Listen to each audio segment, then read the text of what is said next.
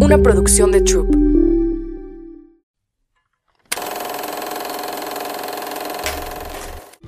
Hola, yo soy Carla Cardona y esto es Querida Valeria. Querida Valeria, el presente es la única realidad que tenemos a nuestro alcance, mientras que el pasado ya ha quedado atrás y el futuro aún está por llegar. ¿Por qué es tan difícil vivir en el aquí y en el ahora? Es habitual que nuestros horarios estén llenos de responsabilidades y deberes que nos exige la sociedad en la que vivimos y que nos animan a vivir de forma totalmente inconsciente con el piloto automático activado. Dedicamos mucho tiempo a preocuparnos por situaciones que han ocurrido y o que van a ocurrir y que muy probablemente nunca sucedan. Toda esta circunstancia nos lleva a focalizarnos en estas situaciones o a evitar el dolor emocional, sin darnos cuenta que esto nos impide vivir con plenitud y disfrutar del aquí y el ahora. Para vivir el momento presente tenemos que estar dispuestas también a experimentar y sentir ese dolor emocional, a enfrentarnos a él y aprender a gestionarlo. Tomado de psicologiamonzo.com. Bienvenidos a un episodio más de Querida Valeria. En esta ocasión está con nosotros Alejandra Llamas escritora, coach y conferencista mexicana, creadora y fundadora del Instituto MMK, que da vida al método MMK, que se compone de las bases del coaching ontológico, los pilares del ser, patrón de movimiento visual y el desarrollo de la conciencia, para deshacer las capas ilusorias de la mente, generar un cambio profundo en el ser, su realidad y aplicarlo en cualquiera de sus ámbitos de la vida es un camino hacia el autoconocimiento. Alejandra también es autora de bestsellers como El arte de la pareja, El arte de educar, Maestría de vida, El arte de conocerte y Una vida sin límites. Bienvenida, Ale. ¿Cómo estás? Feliz de estar contigo, Carla. Encantada. Ya tenía muchísimas ganas, te, te, había estado buscando mucho, pero sé que no estás en México y es para mí un honor que puedas estar aquí sentada en querida Valeria, porque tenías que ser parte de este proyecto que también es, muy, es muy especial para mí y Ale y yo pues hemos hecho muchos lives juntas. Eh, yo me estoy certificando también en MMK y bueno, creo que, y además te platico, creo que hace como 10 años me primero me leí un libro tuyo y de ahí no te he soltado, como que de repente voy y vengo, pero qué bonito que al fin podamos hacer algo así este, de manera presencial. Qué padre. Ay, qué linda. Pues yo te admiro, te quiero, feliz de estar contigo y felicidades por este proyecto, que ya no es proyecto, ya está consolidado. sí. Eh, y, bueno, seguramente de aquí van a brotar tantos frutos, pero sobre todo de la transformación de muchas conciencias, personas, eh, inspiración, creatividad, que es lo que estás poniendo allá afuera. Muchas gracias. y me encanta porque porque además pues es parte de mi proceso, ¿no? O sea, yo traigo esta información a las personas, pero yo también estoy incluida en el paquete, ¿no? Entonces, pues muchas gracias por estar aquí. Y bueno, el, interés más grande que yo tenía que estuvieras aquí es, es porque eh, todo el tema del autoconocimiento tú lo tienes como bien afianzado con muchas herramientas que a mí me han ayudado muchísimo en todo mi camino de autoconocimiento. Siempre creo mucho en él porque es lo único que nos salva. O sea, de verdad yo cuando me metí a ver todo lo que era Carla, todo lo que es Carla, pero con estas herramientas, porque generalmente describimos el autoconocimiento o nos identificamos con calificativos, con roles como ¿y, quién eres, Carla? No, pues soy la mamá de, o la esposa, o, o soy psicóloga, o soy actriz. O sea, como que no sabemos realmente qué somos, ¿no? Y si no, y siempre digo, si el conocimiento es poder y si yo no tengo el conocimiento y el poder de mí misma y de mi vida, pues no puedo hacer cambios, ¿no? Y en la vida me voy dando cuenta y me di mucho cuenta, hoy como que tengo un poquito más despierta esta conciencia de ver cuánta resistencia hay en este camino y no solo del autoconocimiento, sino de la realidad que tengo frente a mí. Eh, normalmente, y que tú nos, nos lo explicarás ahorita más adelante, tenemos tantas cosas en la mente que nos están impidiendo. Y yo mucho tiempo estuve ahí metida. Tenía una realidad, buena o mala, no que, o sea, solemos juzgarla, pero pues es simplemente la realidad sucediendo frente a nosotros. Y, y como que no, no, siempre quería cambiarla. Siempre estaba mal, siempre nunca era suficiente. O podía ser mejor, o no debería ser tan bueno, porque entonces eso ya me provoca algo. En fin, como que mucha resistencia para poder vivir el tiempo presente. En esta ciudad es muy difícil vivirlo porque tenemos que llegar a métricas, porque tenemos que ser mamá, porque tenemos muchos roles, porque tenemos muchas cosas. y entonces nos olvidamos de ese tiempo presente. Así que quiero que primero nos empieces describiendo qué es vivir en tiempo presente, cómo se ve y cómo se siente esto. Bueno, es una, es una pregunta que nos va a llevar a un podcast, a un episodio profundo, porque eh, entender la dimensión que ejerce el estar en cualquier momento, en este instante, lo más entregados posibles a este momento, implica mucha conciencia, implica voluntad, implica un despertar ante todo lo que nos va durmiendo a lo largo de los años, conceptos, ideas, prejuicios, precondicionamientos, miedos. Em, así es que eh, se encuentran tantas capas antes de poder hacer una comunión con la experiencia del instante que necesariamente una persona que está en ello o ha hecho suficiente trabajo interior para deshacer eso y verle un valor a estar, o hay tanta inocencia y sabiduría en esa persona que se podría ver como ignorancia, mm. pero es una persona tan simple que eh, encuentra esa alegría, esa satisfacción con lo que se encuentra frente a esa persona y lo vive como una comunión. Mm. Eh, para esto, tiene que desaparecer de nosotros ese yo que creemos ser, que nos sepulta todo el tiempo en caracterizaciones individualizarnos, competir, atacar, vernos separados de un mundo. un, mundo es un mundo donde hay una como dualidad, separación ante, yo me veo ante algo, eh, entonces aparecen palabras como enfrentar, ponerme a la defensiva, ponerme en modo sobrevivencia, competir. Y lo otro es darme cuenta que el momento presente no está separado de mí, está en relación conmigo en función de lo que creo de él eh, o de lo que pienso de él o deshago esos pensamientos, deshago como ese punto de vista y aparece una conciencia que se entrega completamente a la experiencia que está frente a sí mismo.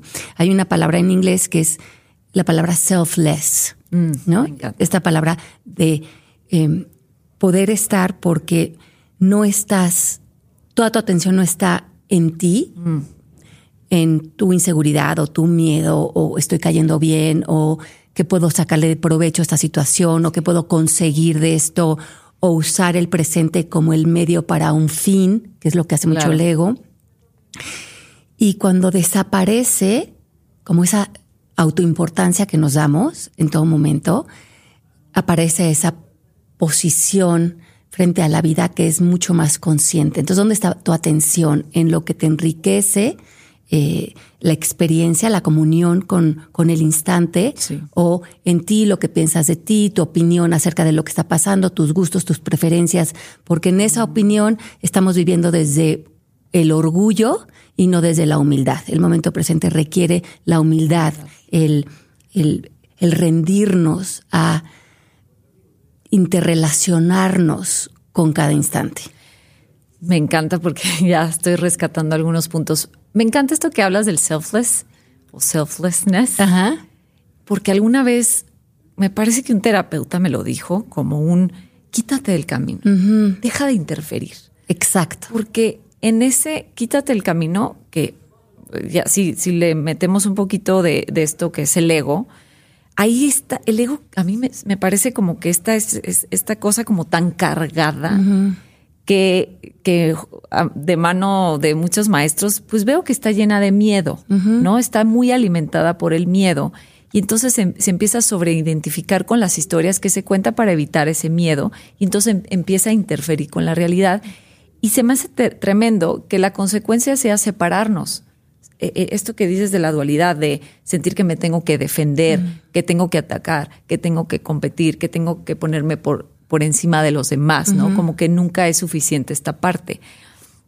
Y quisiera que, que, nos explicaras un poquito qué es el ego, que lo escuchamos tanto y hay mucha información, pero como desde ti, ¿qué es el ego y de qué está cargado? Mm. El ego es una conversación. Es así de fácil. Es una conversación sostenida en un sistema de creencias basado en el miedo. Entonces tiene ciertas características. Se nutre como una conversación de todo lo que tiene que ver con culpa, enojo, victimización, es su fuego. Okay. Pero esta conversación para que vive en ti, como cualquier conversación tiene energía, tiene una carga energética, pero tú se la das. A veces hablamos del ego como si fuera un ente que nos ataca y que estuviera fuera de nuestro control. Pero el ego es simplemente un sistema de creencias, una conversación que se vuelve transparente para nosotros, que se puede adueñar de nuestro diálogo interno, de nuestras emociones, de nuestro diálogo hacia, hacia afuera también, de cómo vemos el mundo. Eh, pero todo es una distorsión para el ego, porque el ego toma esta importancia para hacer una em, distorsión y verte chiquito, verte especial, verte importante. Pero para que el ego o esta conversación viva en ti, tiene que cerrar nuestros ojos de nuestro verdadero poder, eh, creer que somos todas nuestras identidades y roles para confundirnos y ponernos eh, en este modo defensa, ataque. Eh, sentirnos ofendidos constantemente porque necesitamos, el ego vive de necesitar, necesita que otras personas lo aprueben, necesita que otras personas cambien, que las circunstancias sean diferentes, eh, nunca hay satisfacción, pero el ego depende de la ilusión de un yo carente. Verme a mí de una manera carente, algo me falta, no suficiente, no suficientemente importante, eh, no merecedora. Eh, y de ahí sale una distorsión también al perfeccionismo. bueno, pero a lo mejor si soy perfecta o si todo lo hago bien, eh, relleno ese, ese vacío en, en el que me mete esta conversación. Entonces esta conversación se vuelve transparente para nosotros, no la vemos, pero nos autoengañamos con ella.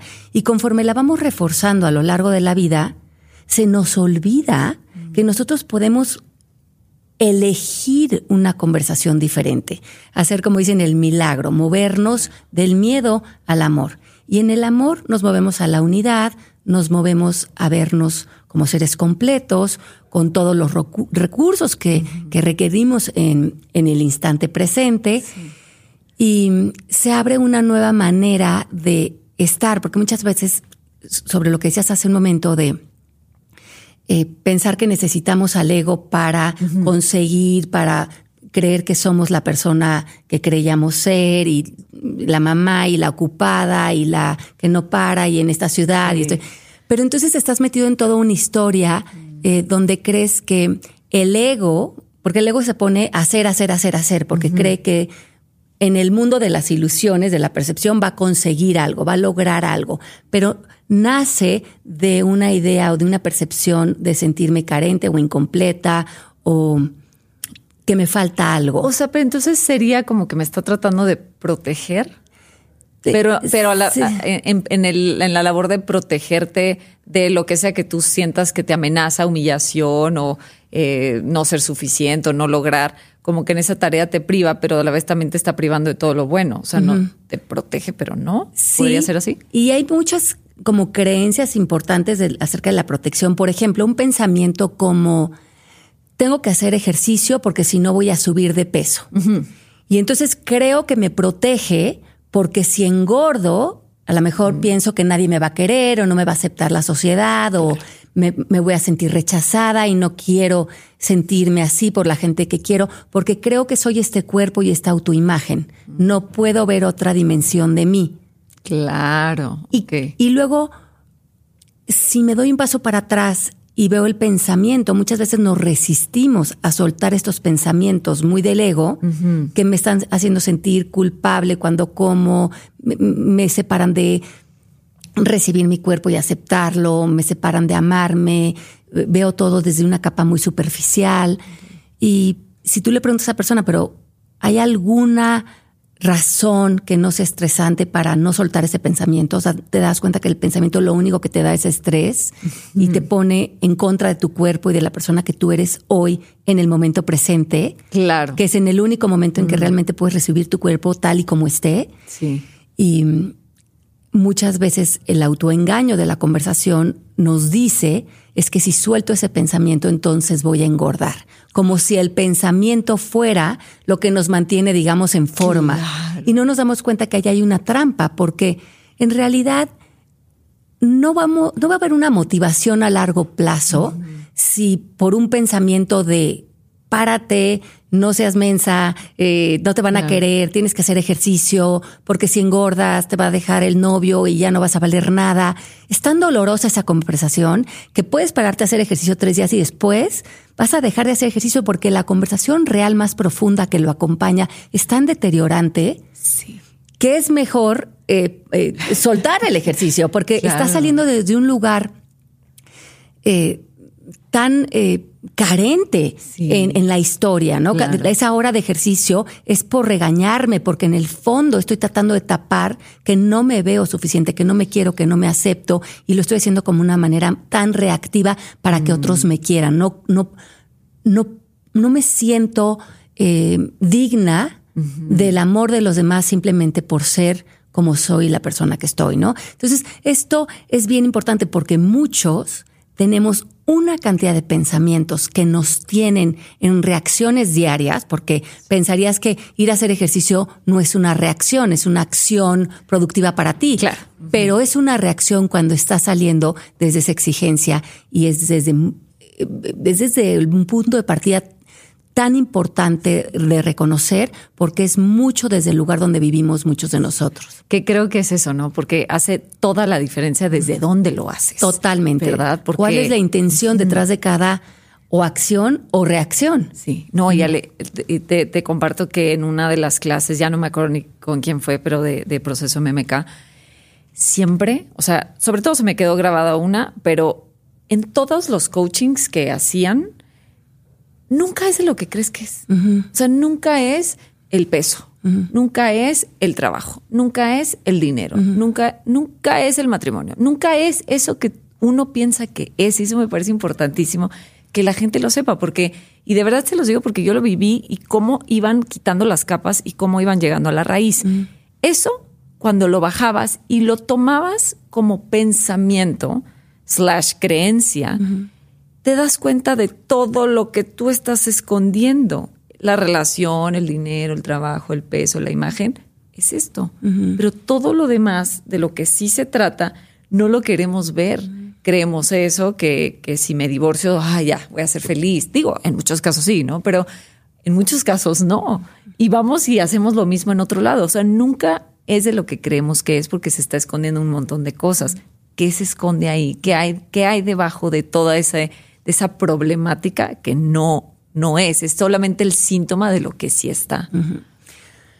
Pues mira, es una pregunta muy interesante y nosotros dentro del proceso MMK, dentro de la escuela, entendemos que, vamos, te voy a poner un ejemplo. Sí. Vamos a ver, vamos a decir una niña de cuatro años, está en su casa y llega su papá de muy mal humor y le dan un, empujón a la niña y le dice, quítate, ahorita no tengo tiempo para ti, y se va para su cuarto y azota la puerta. Sí. Y ese fue el hecho. Nosotros como seres humanos tenemos esta incapacidad de ver a los hechos de manera neutral. Okay. Nos relacionamos con los hechos según lo que interpretamos de ellos, pero sobre todo según la memoria emocional que nos dejó en ese momento nuestra interpretación o nuestra relación con el hecho. Mm. Es bien importante que entendamos que las emociones son el pegamento a las memorias. Es difícil que se nos vaya una memoria, un recuerdo de un pasado cuando está engranado con una gran carga emocional. Ok. Cuando mm. no tienen carga emocional, las vivencias se terminan evaporando en nosotros. Eso se quedan como unas memorias como hay algo que vagamente recuerdo, pero no nos atacan o nos invaden en el momento presente. Si volvemos a esta niña, esta niña de esta vivencia pudo haber interpretado hay algo malo conmigo, mi papá no me quiere, no soy la hija que él esperaba, eh, me equivoqué por ser la persona simplemente que soy, eh, no soy importante para él si no soy importante para mi papá, no seré importante para ningún hombre en el mundo. Si este es mi papá y no me quiere, pudo haber llegado con muchas creencias, tanto de identidad acerca de ella, acerca de él y los hombres, y acerca de cómo funciona también la realidad, acerca también como de, bueno, a lo mejor la realidad no es tan fácil o tan bonita como yo pensaba cuando jugaba las muñecas, porque ya tuve una vivencia donde me sentí triste, separada, decepcionada y devaluada, ¿no? Como ante mi interpretación de esto. Pero la niña no tiene esta capacidad, obviamente, ni ninguno de nosotros, para darnos cuenta que esta es una interpretación en la cual se entretejen declaraciones, creencias, pensamientos, un estado emocional, una idea de la realidad. Esto para nosotros en la escuela se llama eh, información, es como una cápsula de información que se hace en nosotros, que abarca estas tres etapas. ¿Quién soy yo? ¿Quién es el otro? Y cómo funciona la realidad. Mm. Se entretejen en esto, en este como, como nudo de creencias, declaraciones que se forma ante este hecho que nos empuja de niñas. Y sobre todo yo les digo a los estudiantes, echen el ojo a qué sienten cuando se van ese recuerdo. Puede ser nostalgia, tristeza, eh, enojo, enojo, impotencia, impotencia, culpa. Vamos a decir que avanzamos en la línea del tiempo de esta niña y está en la escuela y tiene nueve años y tiene un noviecito que le gusta, pero después llega el noviecito y le manda una carta y le dijo, ya me arrepentí de ser tu novio, nunca más te quiero volver a ver. Y ella mm, tiene que encontrar un recurso dentro de ella de cómo relacionarse con este hecho que en sí no tiene significado. Pero ¿a dónde vas? A esa misma información que empezaste a construir a los cuatro años. Porque es a donde tú tienes para dónde ir, no tienes mucho más para dónde jalar, te vas a tu interior, tocas esa información, esa como burbuja, esa cápsula de información y la refuerzas, pero sobre todo refuerzas lo emocional. Mm. Ya no es neutral esa carta, es me voy adentro de mí, tengo este recurso informativo, lo proyecto, o sea, lo pego a este hecho y ahora no me doy cuenta. Creo que son independientes las, las reacciones o la interpretación o que no tiene nada que ver un, la de mi papá con lo de este noviecito, pero es idéntica porque es yo allá afuera. Repetimos los mismos pensamientos, hay algo malo conmigo, no le importo, los no hombres soy suficiente. no, soy, no soy suficiente, los hombres o los niños son, son peligrosos, el mundo no es un mundo feliz. El amor no existe. No, existe, me tengo que proteger del exterior porque me hace daño. Wow. Y, e inconscientemente reforzamos lo emocional, la tristeza, la frustración, la culpa de no ser para alguien lo que esperaba. Mm. Por lo tanto, nos vamos en la línea del tiempo, a lo mejor a los 21 años, eh, y esto va a ir eh, reforzando si a los 21 eh, no nos aceptan en una universidad. Mm, no es neutral. Ah, ¿De, qué echamos mano? De esto que yo creo de mí. No soy suficiente, no soy importante, culpo, me decepciono, me comparo, me voy achicando con esa información. Hablando del momento presente, el momento presente es el único portal ante el tiempo cuántico, ante el quantum, que nos dice Einstein, ¿no? En el tiempo presente entramos a una dimensión en la que la relación con el pasado, con el futuro se vuelve relativa, porque todos los tiempos existen simultáneos. Yo le digo a los alumnos, si ustedes no hacen un espacio, como caminan el puente del momento presente, para visitar esa información que han construido desde los 4, 9, 18, 21, ante todas las experiencias que los empujaron para despertar. Pero ustedes no tenían esa capacidad de desenvolverse ante esta vivencia y repetían y reforzaban esta información que nos iba durmiendo y durmiendo y aniquilando porque nos hacía más pequeños frente a la vida. Y el momento presente es el momento que nos invita a visitar esa información, a deshacerla en nosotros porque está muy inconsciente metida en nosotros y muy enredada en nuestro cuerpo emocional. Hay que visitar también esas emociones, ir deshaciendo ese pegamento dentro de nosotros, porque es verdad, como le digo a los estudiantes, podemos entender algo intelectualmente, entender algo, racionalizarlo, pero si no deshacemos la parte emocional, a veces decimos, bueno, ya trabajé esta creencia de no ser suficiente o de eh, amarme o de... Y lo entiendo, pero no lo siento. No, baja aquí, ¿no? No sé cómo. Ay, Ale, me está volando la cabeza, te lo juro. Y obviamente no es la primera vez que lo escucho, pero es que es otra vez lo mismo. Y creo que respondes perfecto la, a la pregunta que hice de qué se esconde detrás. Y si se dan cuenta las personas que nos escuchan, pues ¿qué estamos haciendo? Cambiando de pareja, cambiando de escuela, cambiando de, de trabajo y sigo peleándome con el afuera y peleo y no, pues es que ya aprendí la lección y el matrimonio no es para mí o, la vida en pareja o, o estos, este tipo de trabajo o lo que sea o las amistades, todas son malas. Estamos llenos de juicios, pero parten de todo esto que estás diciendo, de eso que se nos formó de niños que no teníamos la capacidad como para entender, para, para, pues digo, todo el tiempo estábamos interpretando, pero de una manera inconsciente, no teníamos esa madurez emocional ni mental para poder hacerlo. Y se me hace muy impresionante porque yo siempre creo que lo que tenemos frente frente a nosotros, y esto es medio nuevo, el tema de la información, o sea, esta palabra nueva que ya integré en mí, que es información, porque el hecho de decir, esta información que me está mostrando de mí. Totalmente. No de mi esposo, no de mi jefe. No es mi asunto, que ahorita vamos para los asuntos. No es mi asunto. Yo qué sé de él, de sus conclusiones de chiquito, de qué le hizo el papá, de qué le hizo la mamá. Lo único, de lo único que de lo que me puedo ocupar es de mí y de lo que yo sí sé y de la información que yo tengo. Y esto para mí se lee como las emociones, para mí y creo que pues para todos, las emociones son ese radar esa, esa brújula que nos dice dónde está el botoncito, dónde duele, ¿no? Por ahí. Totalmente. Y es bien interesante lo que dices porque cuando hablamos también de información, nos podemos separar de esto y darnos cuenta que nosotros no somos eso.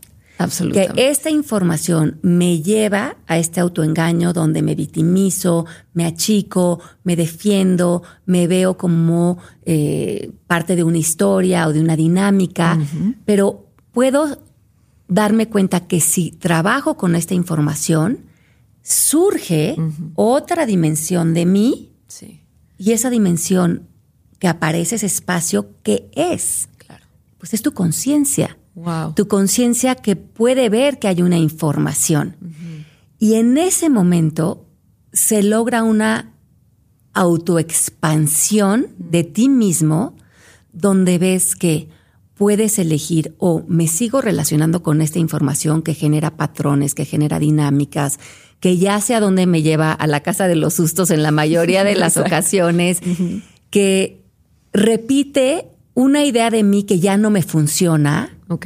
O puedo generar este como ojo observador que observa la información, que tiene la voluntad de ver algo nuevo y diferente para mí, mucho más expansivo, amoroso. A lo mejor son nuevos espacios de donde me estoy conociendo, porque a lo mejor llevo 30, 40, 50, 60 años viéndome muy pegada a mi información, pero ya me cuenta que no soy eso. Wow y que puedo ser un espacio de conciencia, de energía, de bienestar y que donde ponga mi atención pongo mi conciencia. Si ya no pongo mi atención en esa información limitante, rompo patrones. Me puedo preguntar qué es real dentro de esta situación, dónde estoy eh, metiendo un miedo, mm. dónde estoy viendo un pasado, ¿no? El curso de milagros dice, solo veo el pasado. Y cuando solo veo el pasado, nunca estoy en el presente porque te veo a ti o veo a alguien y solo veo lo que creo de ti y no estoy en una curiosidad plena de hoy mi experiencia contigo va a ser diferente a otras que he tenido en el pasado. No ver el pasado es estar en, en el asombro del momento presente, en el asombro de que cada momento es nuevo y cada momento tiene una magia diferente y tiene una entrega para ti. Claro. Y, mágica, divina y profunda. Totalmente. Y, yo me, me, y te pongo un ejemplo, tengo, tenía una amiga eh, que tenía muchos problemas como para mm, tener novios. Siempre, nunca jalaban a los dos, tres meses, ya no, máximo seis. Y, y entonces cada vez que ella se relacionaba con un, con un nuevo novio, o que estaba saliendo con alguien, a mí me llamaba la atención también en mi propio camino de autoobservación y me, empecé a dar cuenta de eso. Ella ya tenía un significado muy elaborado de cómo eran los hombres mexicanos en este contexto social. Eh, y entonces me encanta esto que dijiste, cómo me relaciono con esto. Yo, qué estoy despertando en mí y, qué, cómo estoy relacionándome con esto que tengo aquí. Entonces me di cuenta, fue un gran ejercicio para mí, que con lo último que se estaba relacionando era con Juanito, porque Juanito representaba a Henry, a Pablito, a Perenganito, a todos, y el pobre Juanito, pues no era Juanito, no le daban la oportunidad de ser Juanito, porque ya estaba bien elaborado todo de, no, yo ya sé, mira, son los eh, tres meses, aquí es cuando sacan el cobre. No, y todos son iguales. Y entonces yo me relaciono ahí, pero no tiene nada que ver una vez más con lo que tenemos enfrente.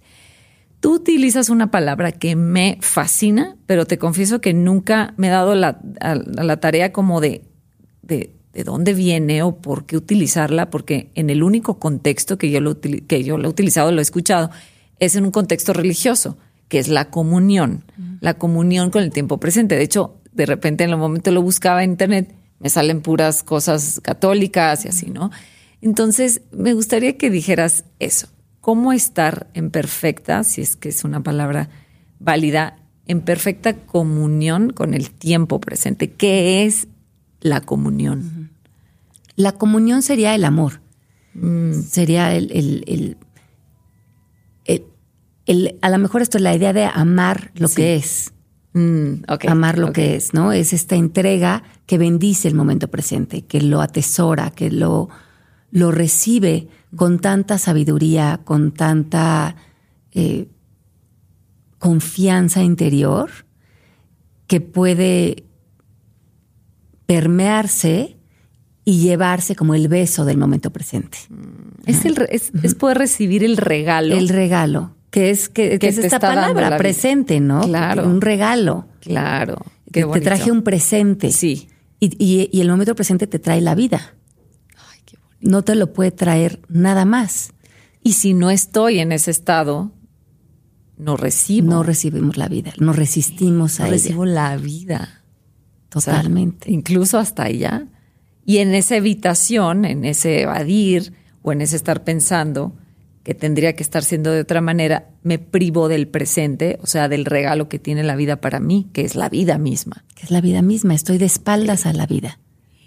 Entonces, esa, eh, porque estoy literalmente de espaldas, con los ojos en el retrovisor, en el pasado, o en un mundo ilusorio de un futuro que no existe, y la vida invitándote a amar, ¿no? Yo creo que la vida es una experiencia del amor, eh, y a eso venimos, a expandir el amor. Eh, y a veces creemos que no podemos amar la enfermedad de un ser querido, una muerte, un momento que en percepción rechazamos desde la percepción, pero desde la visión, que es respirar profundo y ver la vida con ojos más elevados, ver la vida con ojos eh, conectados a un ser divino, a un ser mayor. Y cuando no podemos más que ver resistencia, rechazo, no me gusta, otra vez le damos la espalda a la vida. Y a todos nos sucede. Entonces lo, lo importante es respirar profundo, volver a elegir, ver con otros ojos, elevar la mirada a la visión, que es, veo que desde mis cinco sentidos esto creo que es así y no me gusta y lo desapruebo. Y hay mucha gente va a pensar, bueno, es que cómo, si ya, si no te gusta, si no desapruebas, si no reaccionas, entonces, que, que ya todo sea como sea, o sea, que ya la vida sea como sea, te resignas claro. a que la vida sea así, ¿no? Y luego se va eso, ¿no? No, no, no. Justo es algo muy proactivo, porque en el momento en que tú elevas esa visión, te pones en conexión con la sabiduría, la intención más profunda, te desenvuelves frente a esto, sí impactas el momento presente, desde tu intención, desde una alineación a la verdad, desde la paz. La paz no nada más te permite elevarte por encima del problema para volverlo una situación y tener muchos más recursos para conquistarlo, pero no para manipularlo. Porque la conquista va a ser desde muchos lugares, porque cuando tú cambias tu estado de conciencia, lo de afuera cambia porque energéticamente se desvanece lo que no está a la, altura, a la calidad de tu estado de conciencia, sin que tú tengas que hacer nada en particular, simplemente por la persona que estás siendo. Mm. Entonces muchas veces decimos, bueno, pues entonces tengo que salir a atacar y a defenderme, porque si no, que me voy a quedar aquí como débil, porque el ego te dice, no es suficiente tu estado de conciencia, porque no lo ve. Lo suficiente es todo lo que yo hago y yo me coloco todas las medallas desde el hacer, conseguir, lograr, esfuerzo, lucha.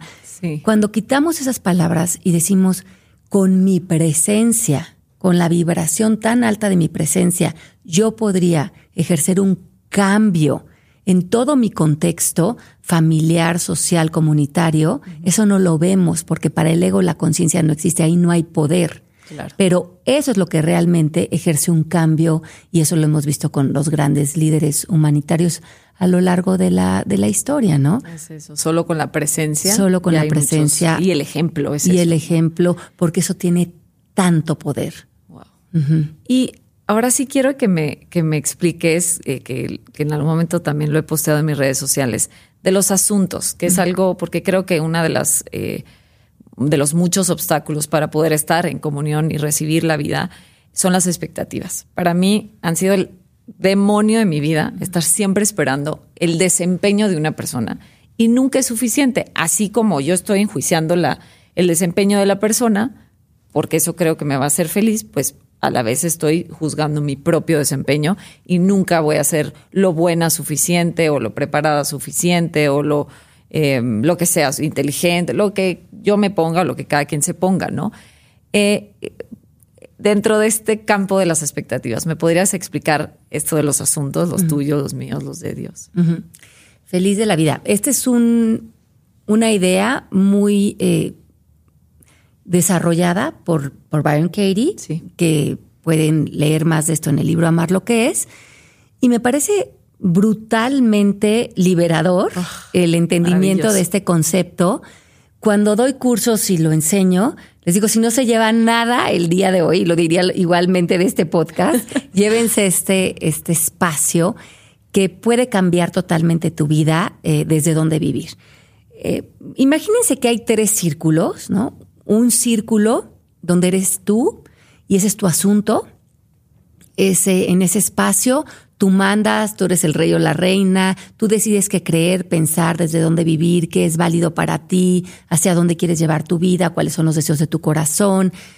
Eh, desde ese espacio, tú te puedes expandir frente a la vida, pero tiene ciertos eh, parámetros. donde aparecen otros dos espacios o círculos. Con los que tienes que convivir. Convivir. ¿No? Ok. Eh, uno de los otros círculos son todas las otras personas del mundo. Y esto es interesante porque, aunque sí estamos correlacionados con otros, ellos viven en otro asunto. Lo que quiere decir es que no nos podemos meter en su asunto, no podemos cambiar la forma en que otros actúan, piensan, dicen ni lo que hacen. No tenemos ese poder sobre otros. ¿Escucharon? No tenemos ese poder sobre los otros, ni con lo que hacen, ni con lo que están pensando, ni quiénes son. No tenemos el poder sobre el otro, punto. Punto. Y luego por el otro lado hay otro círculo, que es el asunto de Dios o la realidad, que es donde suceden, por ejemplo, a lo mejor guerras, huracanes, temblores, enfermedades, muertes. Se vuelven la realidad porque suceden y nos tenemos que relacionar con estos asuntos nos gusten o no nos gusten. A veces les digo, a veces sí la realidad tiene el mal gusto de presentarse y no nos pregunta si nos gusta o no nos gusta. y dice Baron Katie, ajá, eh, cuando peleamos con la realidad, perdemos el 100% de las veces. Total. Eh, entonces, hay en, en, esta conversación interna que decíamos que el ego es una conversación, hay ciertas resbaladillas que nos llevan eh, como foca en tobogán a una conversación del ego. Y una de ellas es la idea de que podemos cambiar a otros y muchos de nosotros justificamos meternos en ese asunto de otros por el bien de ellos. Esa es la mayor trampa. Y lo hacemos con la palabra debería. Ella debería de dejar de fumar o él debería de hacer ejercicio o él debería de echarle más ganas al trabajo o eh, mi hijo debería de hacer la tarea. Pero yo solamente estoy metido en su asunto porque es por su bien, porque yo sé lo que es mejor para él o para ella. Claro. Y nos metemos al asunto de la realidad porque creemos que aceptarla es resignarnos. Exacto, es sinónimo de resignación, de cargar de resignación. Ah, como lo vas a aceptar, o sea, ya te vas a resignar. Exacto. Como que te fueras a poner de tapete. Sí. Frente a la realidad. Entonces hay esas dos trampas, como por un lado es lo voy a hacer por el bien de ellos y por el lado de la realidad, si me resigno, me atropella esta realidad, como si no tuviera poder, como que claro. mi poder estuviera en la resistencia. ¿Podrías poner un ejemplo? vamos a decir que, eh, no sé, mi esposo hace un tiempo, hace un año, tuvo un tumor cerebral. Y la conversación social es cómo van a luchar contra esa contra ese problema, contra esa tragedia, de hecho. Ya está, eso ya está implícito. Ya está implícito. Tragedia. tragedia, esas palabras, que tragedia, lucha, es ponerte en contra de algo, es ahora esta situación nos pone a nosotros como víctimas de algo que es la realidad. Sí. Entonces, resistirte, em, de alguna manera crees que te da poder y que, y que desde esa lucha vas a conquistar la salud. Pero esa, esa, ahí no hay nada de salud, porque te distorsiona completamente por dentro, porque haces que una situación que se presentó te ponga en ego, te ponga en miedo, te ponga en culpa, te ponga en modo ataque, te ponga en, enfrentar, luchar. Qué agotador. Ni hemos empezado a relacionarnos y ya con eso, que va a durar estás viviendo a lo mejor un año. Claro. Y un año yo lo voy a vivir desde esa información que me da la cultura, de lo que la cultura me va a dar muchos significados de cómo me debo de relacionar porque la cultura, acuérdate que el 97% de la humanidad estamos sumergidos en una conversación de ego que nos ciega y que nos dice qué significan las situaciones, cómo reaccionar ante ellas y qué es para el ego válido. Wow, Entonces, cuando, cuando alguna situación así se presenta, es importante que te separes de la conversación social, moral, colectiva y que tú sepas que tú puedes elegir la manera, aunque sea nueva, aunque sea loca para el entorno, de cómo vas a vivir algo que además va a tomar un tiempo. Claro. Em, es cuando una pregunta como ¿quién quiero yo ser frente a esta situación? es tan liberadora porque puedes tomar una hoja de papel y una pluma y escribir, a ver si esta situación va a tomar un tiempo, ¿a dónde voy a regresar? ¿Cuál va a ser mi ancla? ¿Cuál va a ser mi propósito dentro de esta situación? Claro. ¿Qué, ¿Qué partes de mí puedo desenvolver en más amor, compasión, generosidad? Eh, usar esta situación para esa comunión del momento presente como y, traer más magia a vivir. Sí, que te interrumpa, como que es ese detenernos a cuestionar, pero no tenemos el hábito de detenernos, de hacer esa pausa para decir quién quiero ser frente a esta situación y saber que sí tengo una opción, a pesar de lo pesado que pueda ser esa presión social, Exacto. sino que sí puedo cuestionar, porque entonces tú vas con la amiga y le dices, es que mi esposo tiene cáncer, pongamos este ejemplo, y entonces, ¿cómo crees? Se ponen a llorar, ya está la tragedia, pero ¿quién te dijo que tiene que ser así? ¿Quién te dijo? Es que hay historias incluso maravillosas, eh, si ponemos el ejemplo de la enfermedad, hay gente que le agradece. O sea, gracias al cáncer, gracias a lo que sea que la persona vivió, pude entender esto, eh, me asomé a mis heridas, me asomé a mi mundo interior y entonces soy otra persona. No sé si va a regresar o no. Si regresa o no, vemos cómo me relaciono después con la segunda o tercera vuelta, no sé, pero como que, ¿quién te dijo? No es ¿quién te dijo que esto es malo? Es, ahí está frente a ti, ¿no? Y, fue bien, bien interesante porque, en, bueno, en esa experiencia en particular, el ego defiende al cuerpo. Para el ego su peor tragedia es la muerte, mm. porque en, el cuerpo él, eh, él, vive a través de la identidad que le da este cuerpo, esta persona que cree ser, sea este Genaro en el caso de mi esposo o Alejandra Llamas o Carla. Creo que soy este personajito con este cuerpo y con estas características. Pero el momento que entreguemos este cuerpo, este traje, la conciencia va a trascender porque es energía mm. y la energía eh, solo se transforma, no se destruye. Entonces hay una parte de nosotros, no porque yo quiera ser creyente de nada en particular, pero somos campos de energía y los campos de energía siguen unificados a un campo energético del cual nunca se han separado, es lo que nos dice la física cuántica. Cuando hay un, una certeza de sabernos a nivel más profundo como en esta conexión, estamos dispuestos a soltar el cuerpo porque sabemos que no significa la muerte. Okay. Significa simplemente la muerte del ego, de, una, de un mundo perceptivo.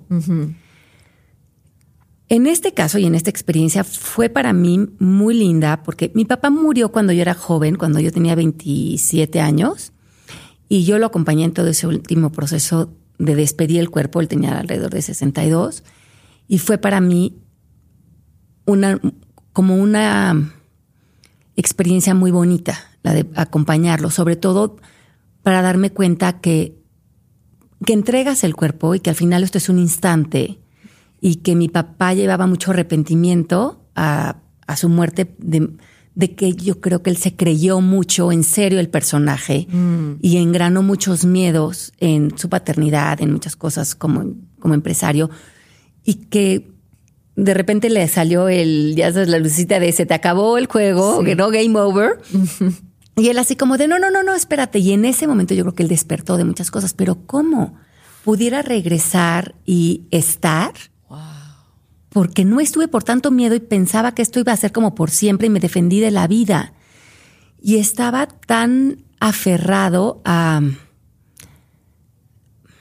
no sé, como a, yo creo que a replantear pero ya no había un replanteamiento. Pero creo que como en el momento presente sí sueltas, eh, creo que para él también este, este freno medio abrupto que tuvo, eh, lo, yo lo veía que lloraba en las noches, en el cuarto de junto, pero en el día él no quería hablar de eso.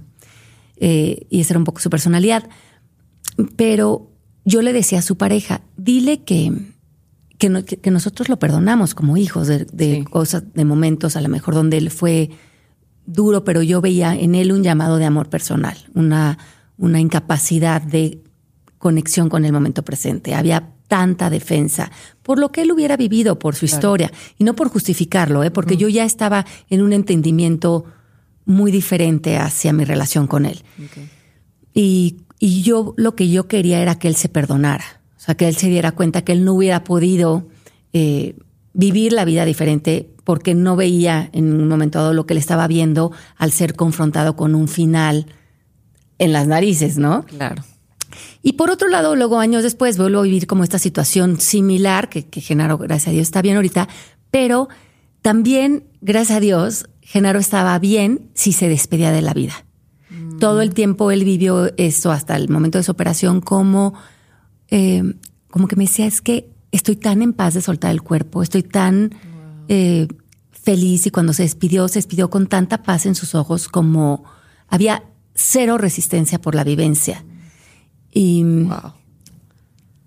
y yo le decía, eh, como desde este lugar como egoísta de qué rico que ya te, o sea, qué rico irte y soltar el cuerpo, como qué rico morirte porque también qué rico el descanso de soltar el cuerpo, pero quédate un ratito más conmigo en esta experiencia humana y nos moríamos de la risa, pero en realidad eh, lo pudimos vivir como con mucha conciencia de no separarnos de la vida, de si eso es, si esta es la vida ahorita, hay que vivir y llevarnos de ella las bendiciones que este momento nos está desenvolviendo a nivel más profundo, como decías hace rato, ¿no? Ay, dale, qué bonito. Gracias por eso que, que, nos compartes. ¿Se puede? O sea, pienso en, en, esa situación y se escucha tan pacífica, tan tranquila. Me imagino que hubo lágrimas y que hubo momentos de incertidumbre o de, y si esto y si lo otro, ¿no? Esos pensamientos que empiezan a surgir. Pero como ya llegando al, al final de esta plática, me encanta que haya llegado esta historia al, final de la plática porque creo que nos enseña mucho. Y te quiero preguntar eso, ¿cómo, cómo logras eso? Es, ese desapego con el mundo material. Y no significa, la gente tiene esta idea de la montaña y ya soy iluminado. Es en el día a día que tenemos la oportunidad de ver las cosas distintas, pero no nos atrevemos por un montón de cosas, de lo, todo lo que estamos hablando, creencias y todo. Pero ¿cómo lograr llegar a ese punto tan humano de podernos despedir o de alguien que amamos o de nosotros mismos y de nuestro cuerpo y de, de ver que la vida se transforma y que dejamos un cuerpo, el traje, me encanta que le pones el traje, lo dejamos y también nuestros seres queridos lo van a dejar, ¿no? ¿Cómo llegar a ese punto? Mira, es bien importante reconocer que no te puedes apegar a nada de afuera, porque el afuera no existe, más que a través de tu percepción.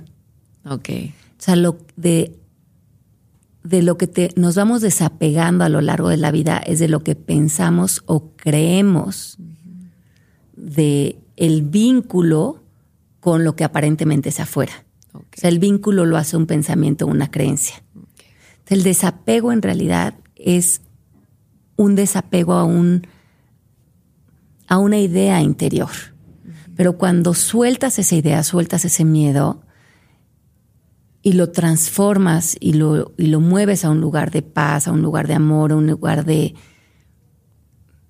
de, cero resistencia, algo nuevo surge para ti. Y hay algo que me gustaría como, como no dejar de mencionar en este espacio, que es como esta palabra de verdad o, o pureza. El último libro del de conciencia que escribí, hablo todo acerca de las enseñanzas de la verdad que enseñó Jesús, Buda, Gandhi, la Madre Teresa, cuando hablan de verdad, cuando escuchamos la verdad nos hará libres, no estamos hablando de un punto de vista ni de... Estamos hablando de una visión adentro de nosotros que está alineada a una verdad superior. Esta verdad interna existe en todos los seres humanos, por igual, que es una verdad que está muy alineada a la autosabiduría personal, y esa la verdad a la que se han alineado los grandes avatars que han caminado como maestros espirituales o que han conquistado una visión mucho más amorosa. Esa, ese lugar dentro de nosotros siempre existe. Entonces en ese lugar el perdón ya fue concedido, el amor ya fue concedida, la paz ante cualquier situación ya fue concedida porque está ahí, porque nunca enjuició, porque nunca condenó, porque nunca se metió en los cuentos de las creencias y de los roles pequeños.